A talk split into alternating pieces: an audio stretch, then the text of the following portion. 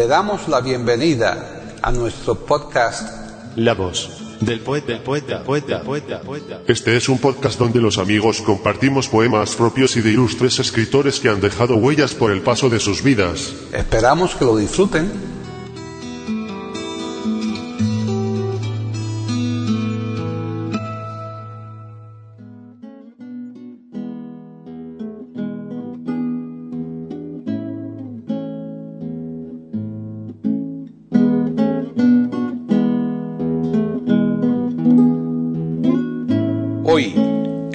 Del poeta de eiberoamérica.com, Paquita Sánchez Calvarro presenta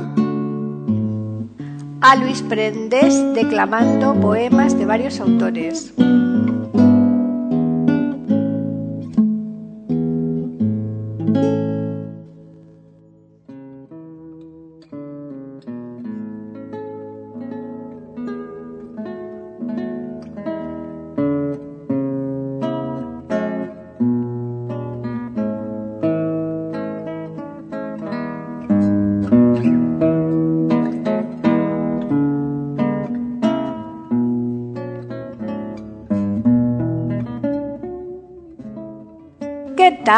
Bienvenidos otro día más a La Voz del Poeta en iberoamérica.com. Soy Paqui Sánchez Galvarro.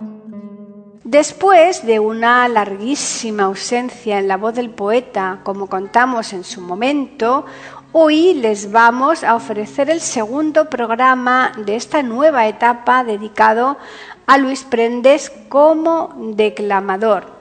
Simplemente como recordatorio digamos que Luis Prendes fue un eximio actor español que formó parte del extraordinario elenco que allá por los años 60 grabó una maravillosa colección que recogía la mejor poesía de todos los tiempos en lengua castellana de esta colección hoy nos va a ofrecer los siguientes poemas siguiendo el orden cronológico de la vida de sus autores, conocidos o no.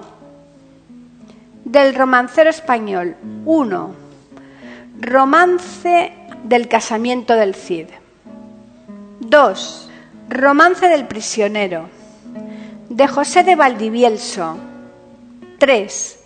Unos ojos bellos.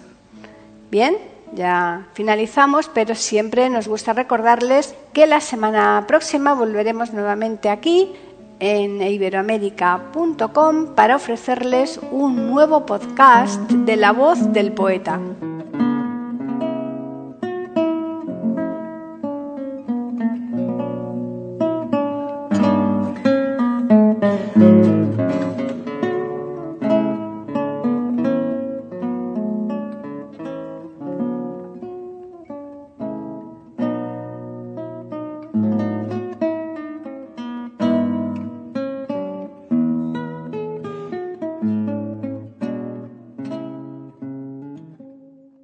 Prendes Estrada nace el 22 de agosto de 1913 en Melilla y fallece el 27 de octubre de 1998 en Madrid. Nacionalidad española, ocupación actor. En los primeros años como actor se integra en la compañía de su hermana Mercedes.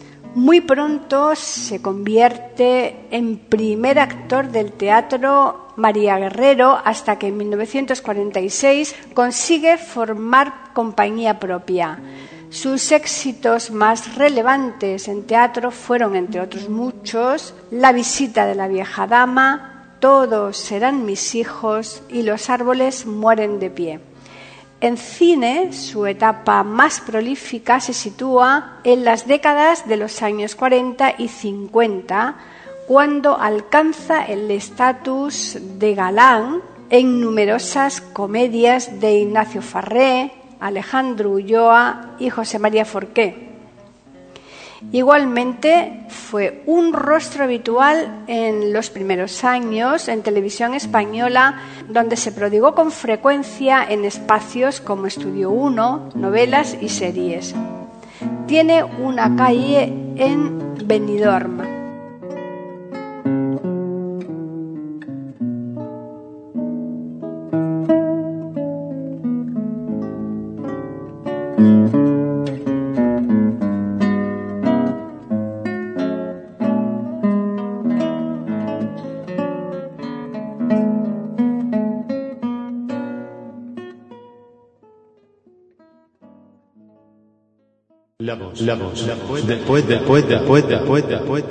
Aquí en iberoamérica.com y radiogeneral.com.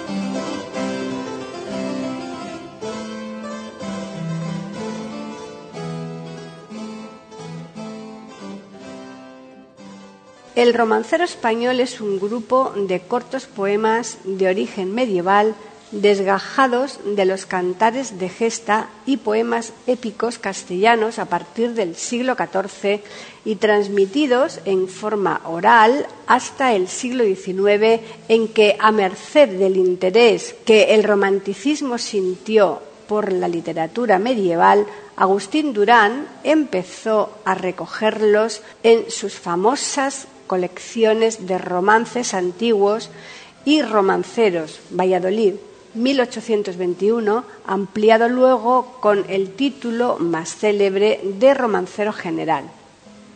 Ya en el siglo XX, Ramón Menéndez Pidal y su escuela emprendieron su compilación exhaustiva y empezaron a ordenarlos y estudiarlos.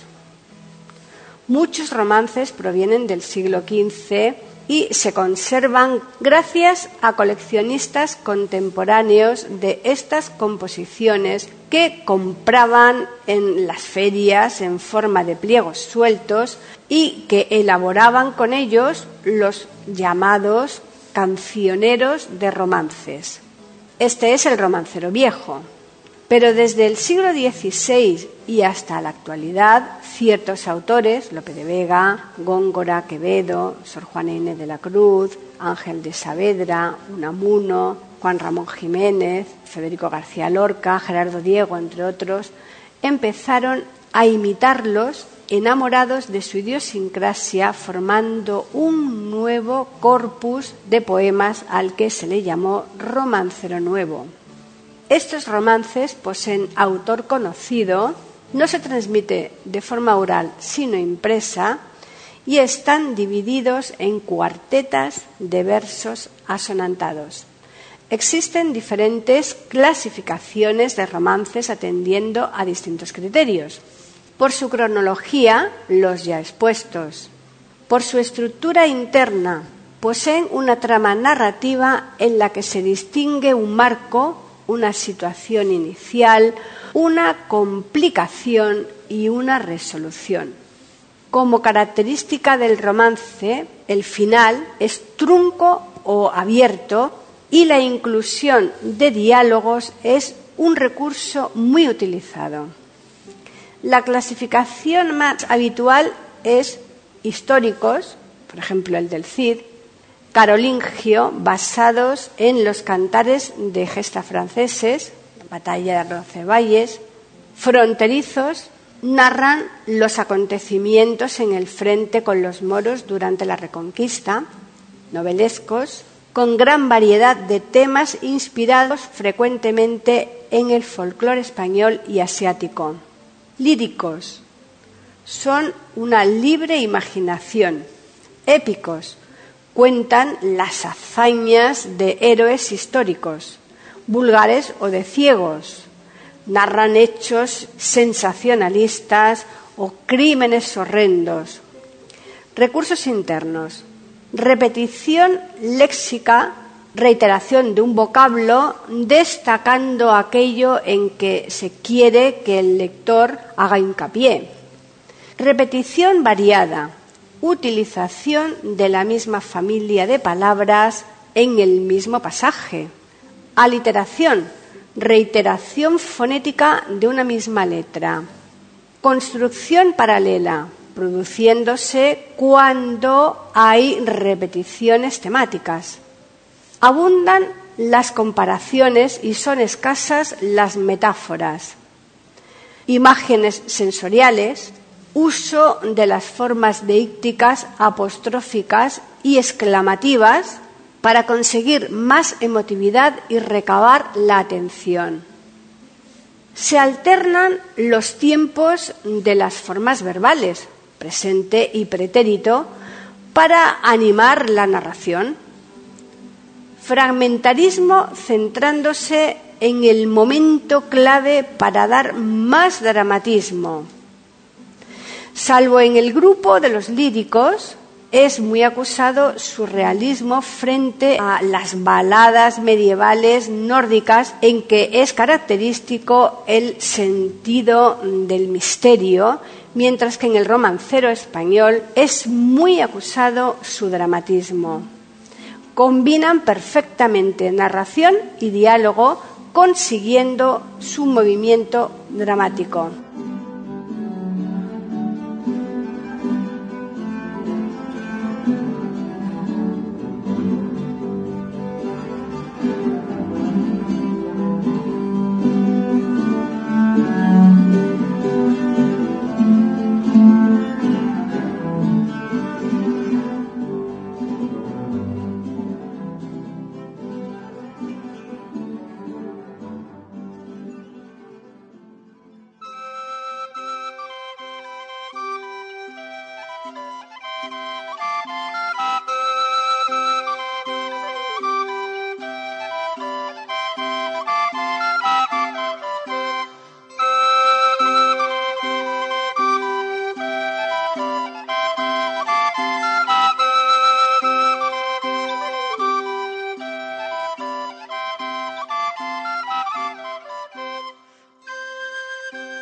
Romance del casamiento del Cid.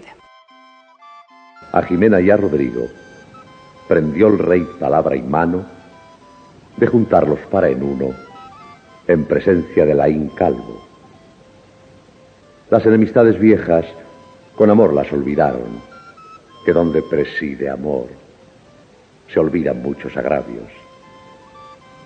El rey dio al Cid a Valduerna, a Saldaña y Belforado y a San Pedro de Cardeña, que en su hacienda vincularon.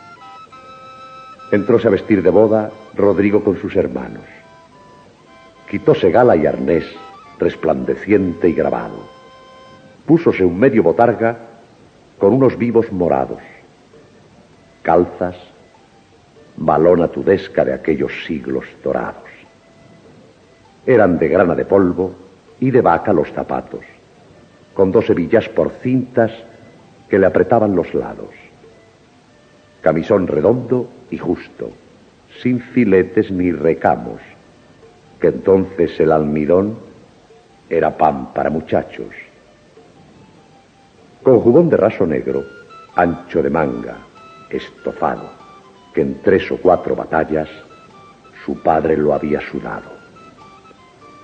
Una cuchillada cuera se puso encima del raso, en remembranza y memoria de las muchas que había dado. Una gorra de contrai con una pluma de gallo. Llevaba puesto un tudesco en felpa todo forrado. La tizona rabitiesa del mundo terror y espanto en tiros nuevos traía que costaron cuatro cuartos. Más galán que Gerineldos baja el Cid famoso al patio, donde rey, obispo y grandes en pie estaban aguardando. Tras esto bajó Jimena, tocada en toca de papos, y no con estas quimeras que ahora llaman urracos. De paño de Londres, fino, era el vestido bordado, unas gardachas muy justas con un chapín colorado un collar de ocho patenas con un San Miguel colgado que apreciaron una villa solamente de las manos. Llegaron juntos los novios y al dar la mano y abrazo, el Cid mirando la novia le dijo todo turbado, maté a tu padre, Jimena, pero no a desaguisado. Matéle de hombre a hombre, para vengar cierto agravio. Maté hombre y hombre doy. Y aquí estoy a tu mandado.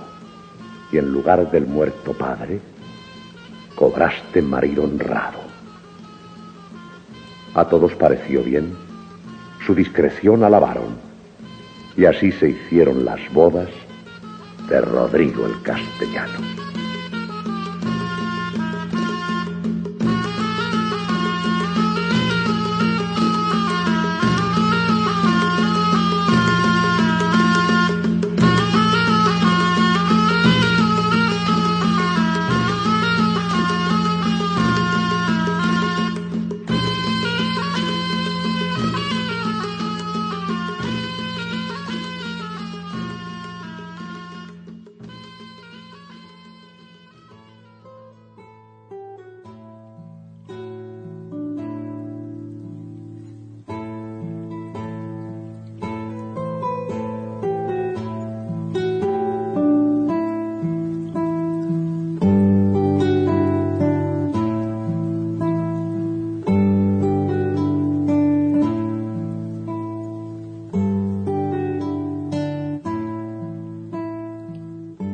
Romance del prisionero.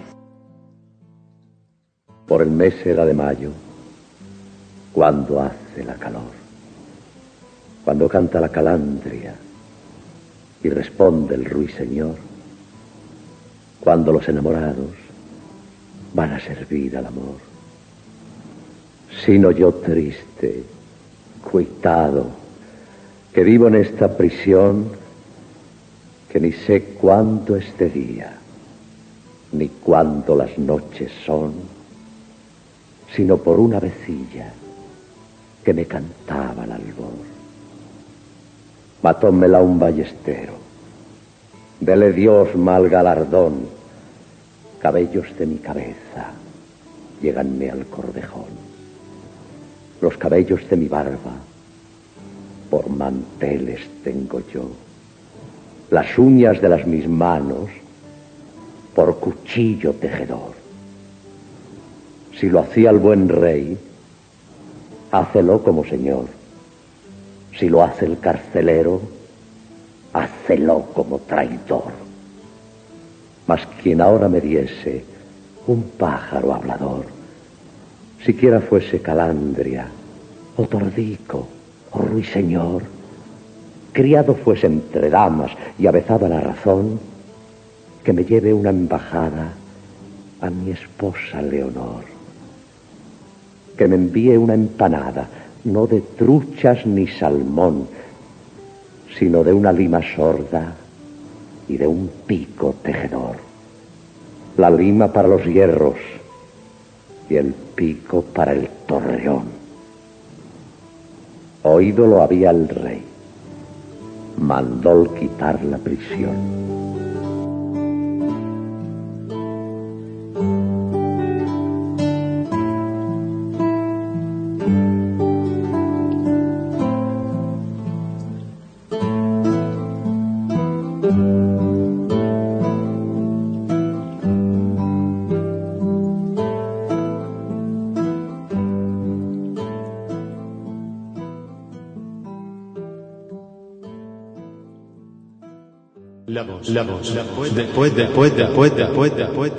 Aquí en iberoamérica.com y radiogeneral.com.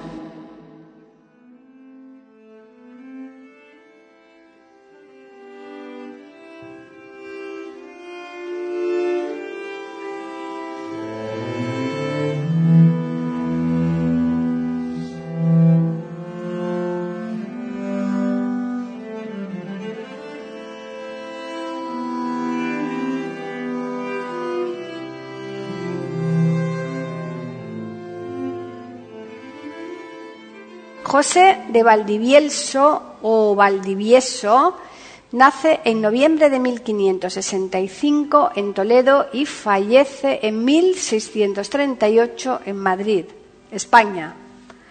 Poeta y autor dramático barroco perteneciente al siglo de oro español. Amigo de Cervantes y sobre todo de Lope de Vega, a quien asiste en su lecho de muerte el éxito del gran poema épico sacro Vida de San José, 1604, le abrió las puertas para ser capellán de grandes personajes toledanos. Felipe III alentó la preparación de algunos de sus obras, encontrándonos entre ellas Sagrario de Toledo y el auto de la descensión de Nuestra Señora de la Santa Iglesia de Toledo.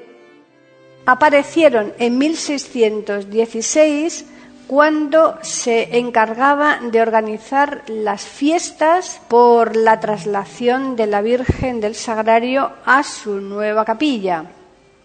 Miembro de la Academia de Lope de Ayala. Trató con el Greco, Baltasar y Lepeo, Martín Chacón, entre otros. Gregorio Marañón sugirió que Valdivielso podría ser uno de los que aparecían en el retrato del lienzo del entierro del conde de Orgaz del Greco. Su obra fue elogiada por Cervantes, Lope de Vega, Baltasar Gracián, Juan Pérez de Montalbán, entre otros muchos. Solo Quevedo anduvo remiso dedicándole algunas pullas en su perinola pero solo por su amistad con Montalbán. Como escritor, solo compuso obras devotas. Romancero espiritual, 1622. Doce autos sacramentales y dos comedias divinas, 1622. Algunas realmente formidables, como el poema heroico sacro vida, excelencias y muerte del gloriosísimo patriarca y esposo de Nuestra Señora, José de Toledo. Su contribución a la evolución hacia un mayor contenido alegórico en el género del auto sacramental, que lo lleva a su perfección Pedro Calderón de la Barca, fue realmente determinante. La visión poética de Valdivielso es ingenua, popular y de tono menor. Tuvo una gran sensibilidad para captar la belleza de la lírica popular, que insertó con frecuencia en toda su obra.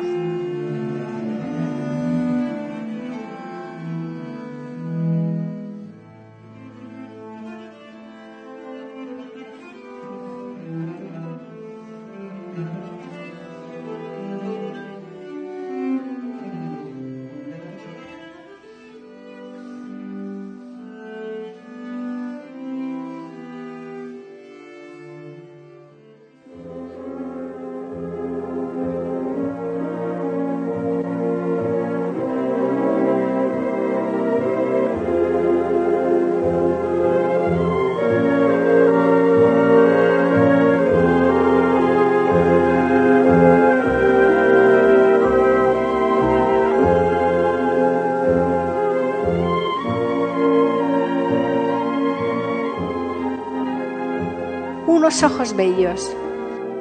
Unos ojos bellos. Adoro, madre. Tengo los ausentes. Verélos tarde. Unos ojos bellos que son de paloma, donde el amor se asoma a dar vida en ellos. No hay madre sin bellos. Bien que no me falte. Tengo los ausentes. Verélos tarde son dignos de amar, pues podéis creer que no hay más que ver ni que desear. Hícelos llorar y llorar me hacen. Tengo los ausentes, verélos tarde. No sé qué me vi cuando los miré, que en ellos me hallé y en mí me perdí. Ya no vivo en mí sino en ellos, madre. Tengo los ausentes, verélos tarde.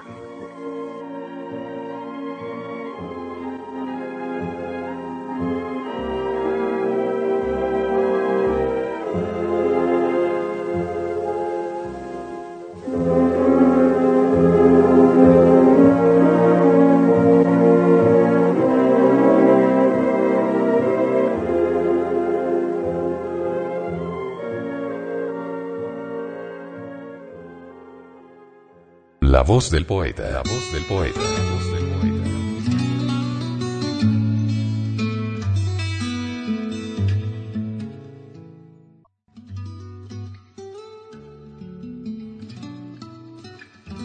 Grabación, edición y musicalización. A cargo de Antonio Verán Elvira.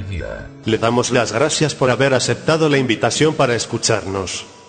Te invitamos a participar con algún poema de tu inspiración O si tienes alguna sugerencia, Escríbenos al correo. Pueden escuchar otros de nuestros podcasts en eiberoamerica.com. Ahora apaguemos la luz y dejemos descansar la voz del poeta. Mientras exista en el mundo una mujer hermosa, habrá poesía.